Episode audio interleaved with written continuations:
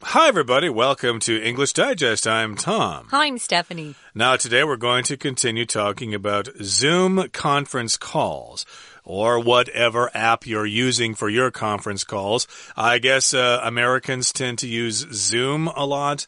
Uh, I don't really uh, attend meetings here in Taiwan so much, so I don't really know which application you are using, but uh, we've got this thing called Zoom fatigue that is a common term used to people who are burning out using Zoom. Uh, yeah, it seems convenient to use this application to have those meetings, but oh, they can wear you down. They are quite exhausting. So, yeah, people are getting tired of uh, using Zoom for these conference calls. We're going to read through today's uh, discussion or lesson, and then we're going to be coming back to talk more about what some of these phrases mean. And then later, after listening to our Chinese teacher, we've got some discussion questions.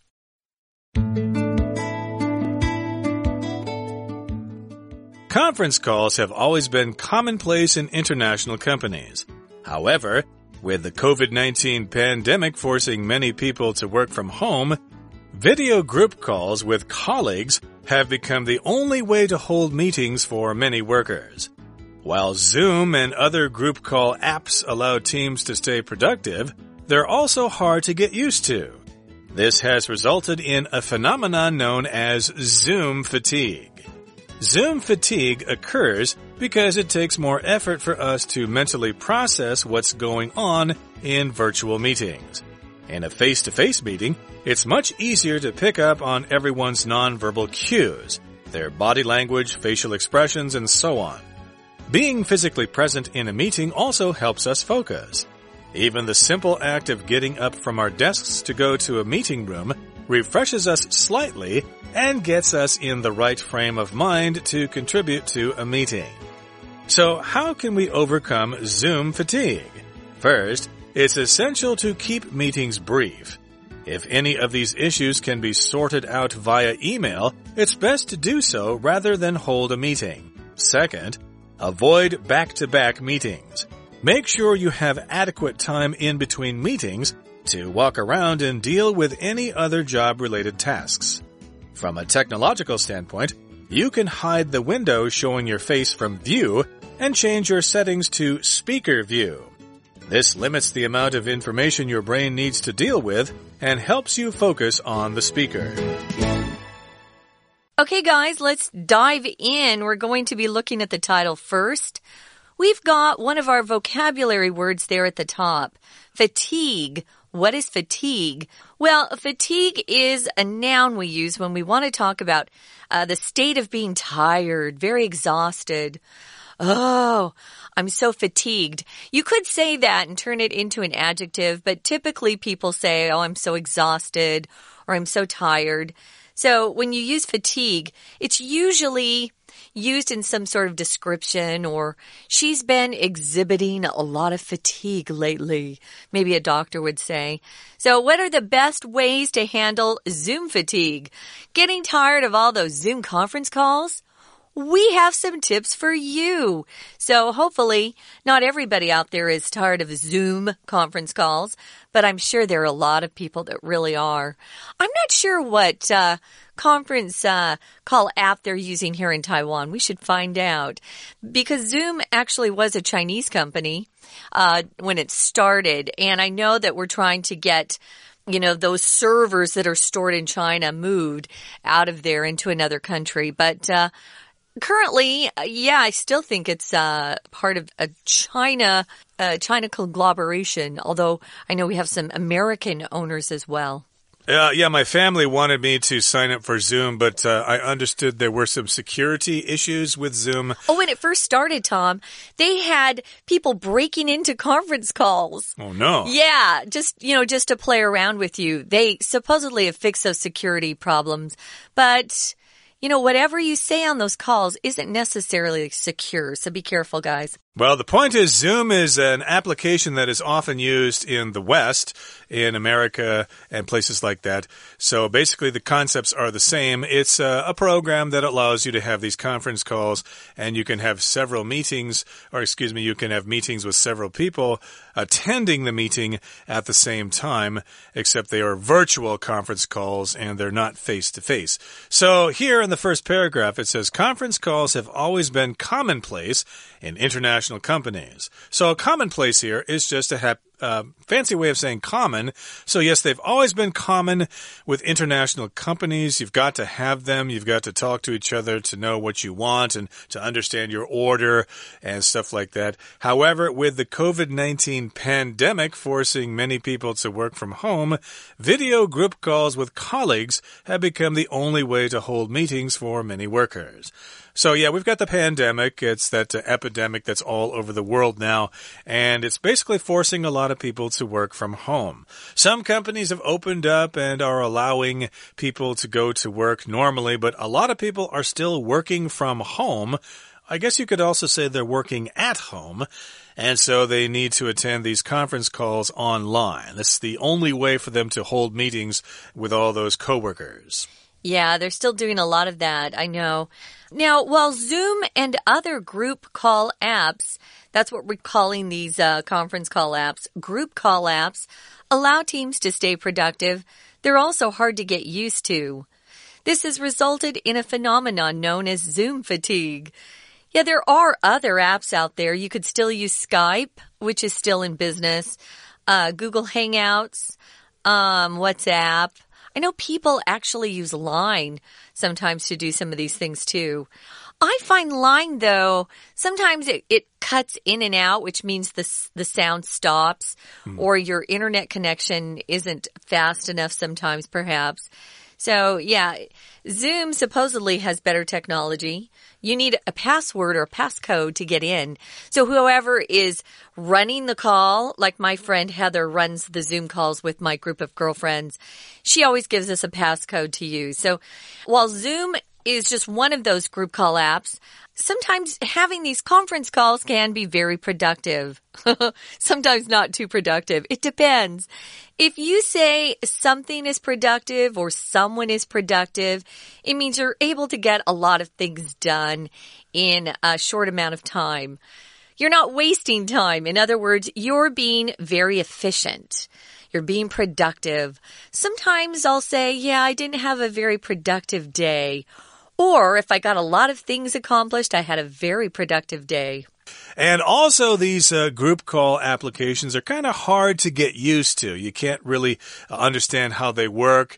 Uh, they're just difficult to uh, be uh, comfortable with, and this has resulted in a phenomenon known as Zoom fatigue. So, yeah, people are getting tired of using Zoom. It's not Zoom's fault itself, it's just people have had to rely on this particular application for so long that they're kind of getting burned out. It's yeah. Zoom fatigue. Burned out is a common phrase we use to talk about someone who is just tired of something. Now, Zoom fatigue occurs because it takes more effort for us to mentally process what's going on in virtual meetings, which is very interesting. You'd think it would be very easy. It seems like everything's right there in your face. You know, how difficult can it be to process what's going on? Well, in a face to face meeting, when you're live and in person, it's much easier to pick up on everyone's nonverbal cues, their body language, facial expressions, and so on. Yeah, you can see the whole picture, can't you? If you're live and you're face to face with someone, to pick up on means you you're looking at something and you're able to assess correctly what's going on. And nonverbal cues are everything they do uh, beyond or besides the words coming out of their mouths. Their expressions, how their body is, you know, maybe they're standing, they look tense or they look relaxed. All of those things go into how you interpret what they're saying.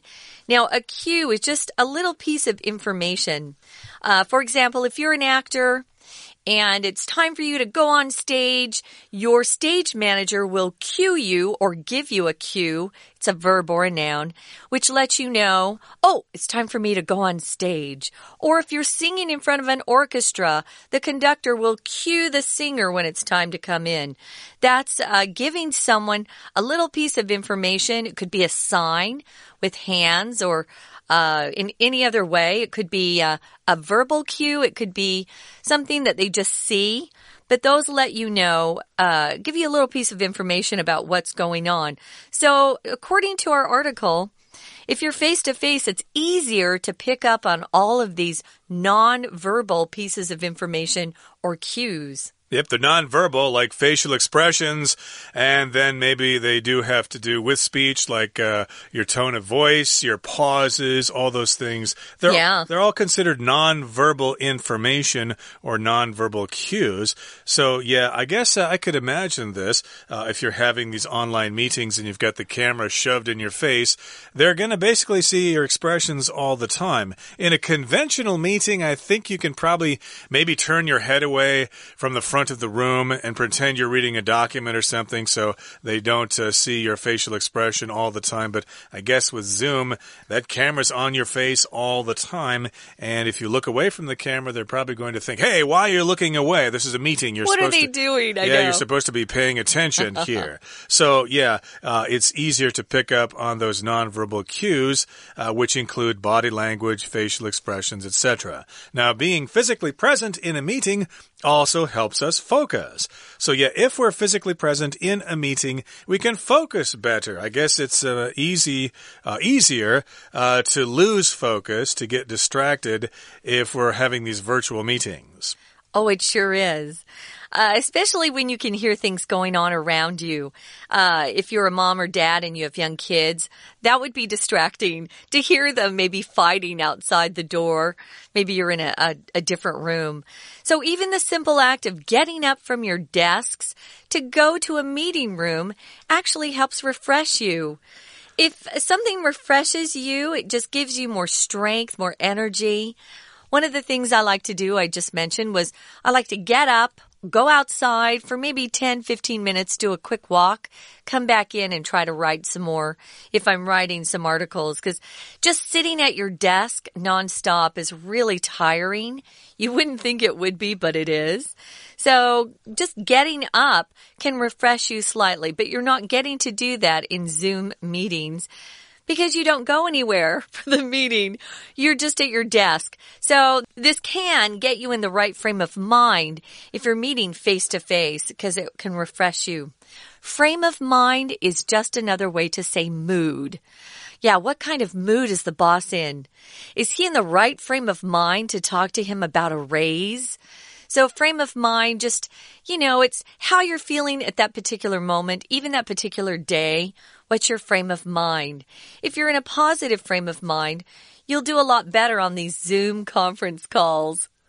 Uh, indeed. So, right, uh, this can happen if you're having a conventional meeting. You can get up and walk around, and I suppose you should do this from time to time. Yeah, because they have breaks. Uh, yeah, they have breaks indeed, and uh, they should remember to give people breaks during these conference calls as well.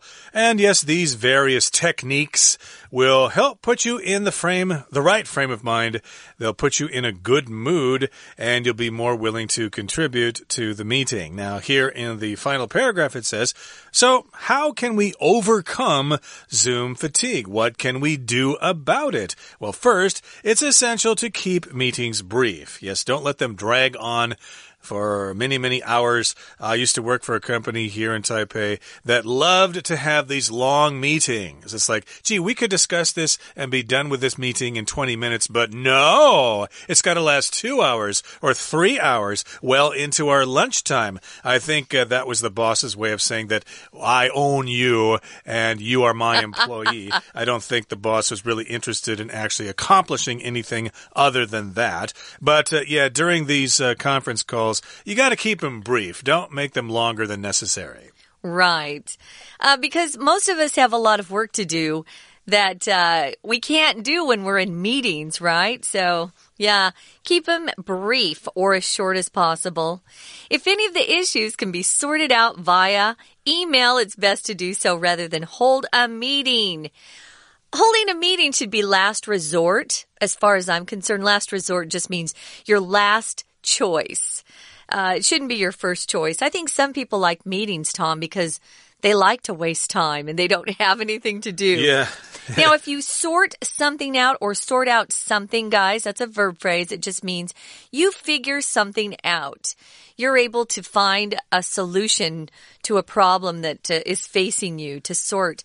Now, if you just sort something, it means you lay. It just means you put things in different piles. I will sort my clothes before I do laundry.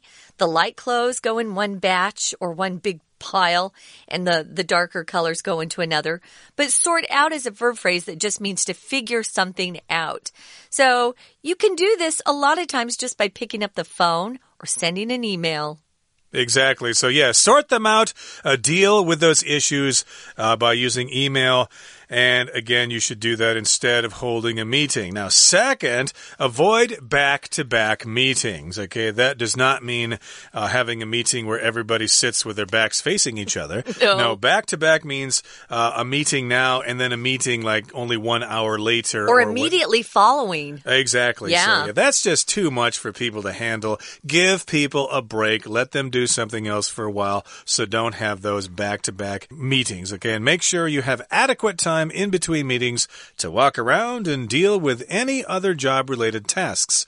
Uh, adequate just means sufficient. Yeah, you should have sufficient, you should have enough time in between those meetings to do other things, to deal with uh, other job related tasks, or to take your mind off the business for a while. Yeah, so from a technological standpoint, or uh, looking at it from a technology view, uh, you can hide the window showing your face from view. Uh, yeah, you don't have to look at yourself, guys. You can actually hide the window that has your face in it. Uh, the, of course, the others will see your face, but you don't have to look at your face. And change your settings to speaker view. So check that out. That's one of our tips think that's a good idea. This limits the amount of information your brain needs to deal with and helps you focus on the speaker.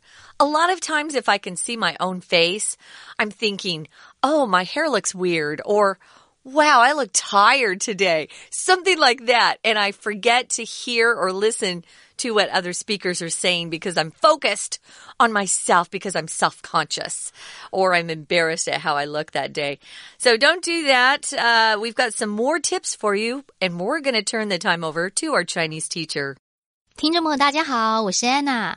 我们昨天谈到视讯会议其实是很疲劳的，那么今天就要来谈谈，如果视讯会议开得很累的时候，该怎么样处理呢？我们在标题当中看到一个那个疲劳这个字啊，它用的不是 tired tiredness，它用的是 fatigue fatigue f a t i g u e。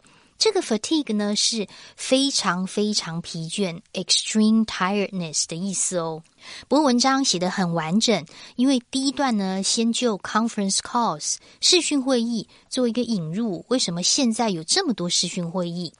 第二段提到为什么视讯会议当中会很累呢？那么最后我们提到如何来克服这些 fatigue。好，我们在第一段当中的第一句看到就是关键字的 conference calls。其实，在国际会议当中，一直都会经常使用所谓的视讯会议，但是最近因为疫情的关系，让很多人都在家工作。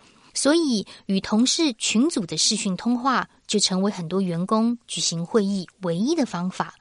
我们可能要特别注意一下第一段第二句这个地方，从前面的 with With 这个介系词在这里表示的是原因，因为后面的新冠肺炎疫情 the COVID nineteen pandemic，forcing 一直开始到后面逗点之前都是一个关系子句的简化。Forcing 本来是关系词 that 跟动词 forces 两个字的简化，所以后面的群组视讯会议就成为大家举行会议的方式，而举行会议在这句话后面的 hold meetings，举行用的是 hold。不过后面有提到，虽然 Zoom 或者是其他的群组通话应用程式都可以让会议或者是工作持续，但是也很难让人适应。在第三句当中，我们看到第一个 while，我们曾经说过，while 在英文当中有表示时间的 when。或者是表示让步，although，那就要看句子当中的文意是哪一个意思比较通顺。在这边，因为表示的是虽然这些群组通话应用程式很有效，但是却很难让人适应，所以这里的 while 是 although 的意思哦。不过，同样在这句话当中有一个 productive，productive 它的动词原形是 produce，p r o d u c e，就是生产的意思。所以具有生产力、很有成效的叫做 productive，所以很难让人适应的结果，就导致了一种被称为 Zoom 视讯会议疲劳的现象。在第一段第四句最后一句这边，现象叫做 phenomenon，phenomenon。不过后面带了一个简化的关系子句，从 known 一直到句尾的地方，known 的前面省略了 that 关代跟 be 动词 is。不过接下来我们在第二段就要看看原因啦。为什么会这么累呢？因为其实，在视讯会议当中，我们的头脑啊要花更多的心力处理虚拟会议当中正在发生的事情。因为面对面的会议比较能够注意到一些非语言的线索，比如说肢体语言或者是脸部表情。但是在视讯会议的话，就比较没有办法注意到这个东西。我们在第二段的第二句看到。Pick up on something 指的是注意 notice 的意思，而所谓非语言叫做 nonverbal，nonverbal 后面的 cue c u e 指的是一个 hint 一个线索。其实，如果我们能够出席会议，是比较能够集中注意的哦，因为就算我们是从办公室走到会议室，就可以让我们稍微能够换个心情，提振精神。在这一段第四句当中，有一个动词叫做 refresh，它就是提振精神，或者是使人使什么东西焕然一新的意思。所以，即便只是从办公室走到会议室，就可以让我们的身心保持一种很正确的状态，然后准备去开会喽。那么后面同样在这句话当中看到一个动词片语叫做 contribute to something，贡献于或者是付出心力。好，最后一段终于讲到重点啦。如果我们在视讯会议真的这么疲倦，到底该怎么办呢？一定会有几种方法，所以我们期待文章当中会有一些转成词语，例如第一，首先 first，其次再来 second 这一些转成词语。好，我们看到第一，首先呢，我们一定要保持会议非常的简短。如果不要开会，就不要开会；如果可以透过电子邮件，就不要再开了。它出现在最后一段第三句当中，有一个动词的 sort out Sort out 在这里是解决问题、解决的意思。后面的 via v i a 指的是透过某一种方法或者是管道。那么接下来呢？第二，如果真的开的话，也不要开连续性的会议。同样，这段的第四句，我们看到 back to back meetings，在这里的 back to back 指的是连续的 one after another，不要一直连续着开哦。如果是在开会的时候，会议跟会议当中是有足够的时间可以四处走动，或者是处理一些其他相关的工作。在最后一段的第五句，我们要特别注意一下。Between meetings 这两个字可以画起来，它特别指的是会议当中的空档，所以前面有一个 in，并不是介系词后面加了介系词的概念，而是 in between meetings，在会议当中的空档要有 adequate time，要有一些适当的时间。而最后呢，其实你可以把你自己的视窗关掉，然后设定成说话者检视，这样就比较能够专注，减少疲劳哦。以上是我们今天的课程。We're going to take a quick break. Stay tuned. We'll be right back.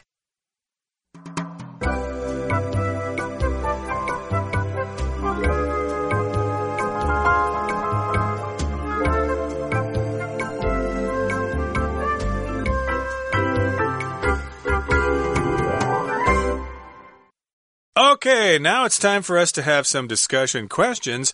We're going to discuss these questions amongst ourselves here, and we hope that you do the same with your classmates or even with yourself in the mirror. Who knows? So here we go discussion questions. And here's the first one How often should you take breaks during a meeting, and how long should each break be? Okay. Well, it depends, I think, on the meeting. If it's an hour meeting, you don't need a break, guys. Um, if it goes two hours and it's in the morning, uh, maybe you start at nine o'clock. I found that a lot of people need to use the restroom about 1030. So you might, um, ask, you know, in, uh, in your meeting around 10, hey, does anyone need a bathroom break? It does really depend on the time of day for that. Um, break should be quick. I would say 10 minutes. Uh, if you make it 15 minutes, then people tend to get, uh, they they start to do other things. Maybe they go back to their desks and they start, you know, going through papers or picking up phone calls, hmm. stuff like that. What about you, Tom? Uh, yeah, well, first of all, I should say that you should have breaks during meetings. Uh, as I said here, uh, I used to have meetings at a company I used to work for, and they would just keep the meeting going and going and going. Again, it was the boss exerting control over the employees, so I don't think he was interested in letting people have a break at all. Oh. He wanted to make us suffer Ooh. and realize that he was the boss and uh, we were employees and stuff like that. But breaks are good if you really want to be productive. Yes, people deserve a break. And so, yeah, maybe uh, once every hour or so for about 10 minutes. And uh, the, yeah, 10 minutes is about good because then they start getting distracted with exactly. other things, uh, like you said. Now, here's our other question here How do you deal with tiredness and fatigue during your school or workday? Hmm. Well, what do I do? Um, if I have a little bit of a break between the morning and afternoon jobs that I have, cases that I record, I'll try to take a 15 minute power nap uh, which I'm really good at doing. If I go past 15 minutes, then I start to actually feel sleepy. So sometimes I'll try that. I will lie down on my bed, turn on my alarm, listen to a book on tape. Audible. It's an app. I listen to books. And then, you know, if I fall asleep, great. If I don't, great. And then I get back up and go to work. I often, though, will just go outside for a walk. Even in the summer, when it's really hot, I'll still get up and go for a 10 minute walk outside when it's hot just to get the sunshine because it's vitamin D. Mm. And vitamin D helps our immune systems, keeps us healthy. Uh, yeah, there is a problem with uh, school and work. We sit down a lot, you know, and yeah. we get all cramped in those chairs. And sometimes, yes, we do need to actually stand up and start moving around. I think some companies have actually experimented with having meetings with people actually standing up and walking around and interacting with each other. That may help deal with tiredness and fatigue. Yeah, sitting for long periods of time in a seat is just really bad for you. I don't think uh, human beings were designed to sit for such long periods of time. Okay, that brings us to the end of our discussion. Hopefully, you will have interesting discussion yourself as well. So that brings us also to the end of our program. Thank you for joining us, and please join us again next time. From all of us here at English Digest, I'm Tom. I'm Stephanie. Goodbye. Bye.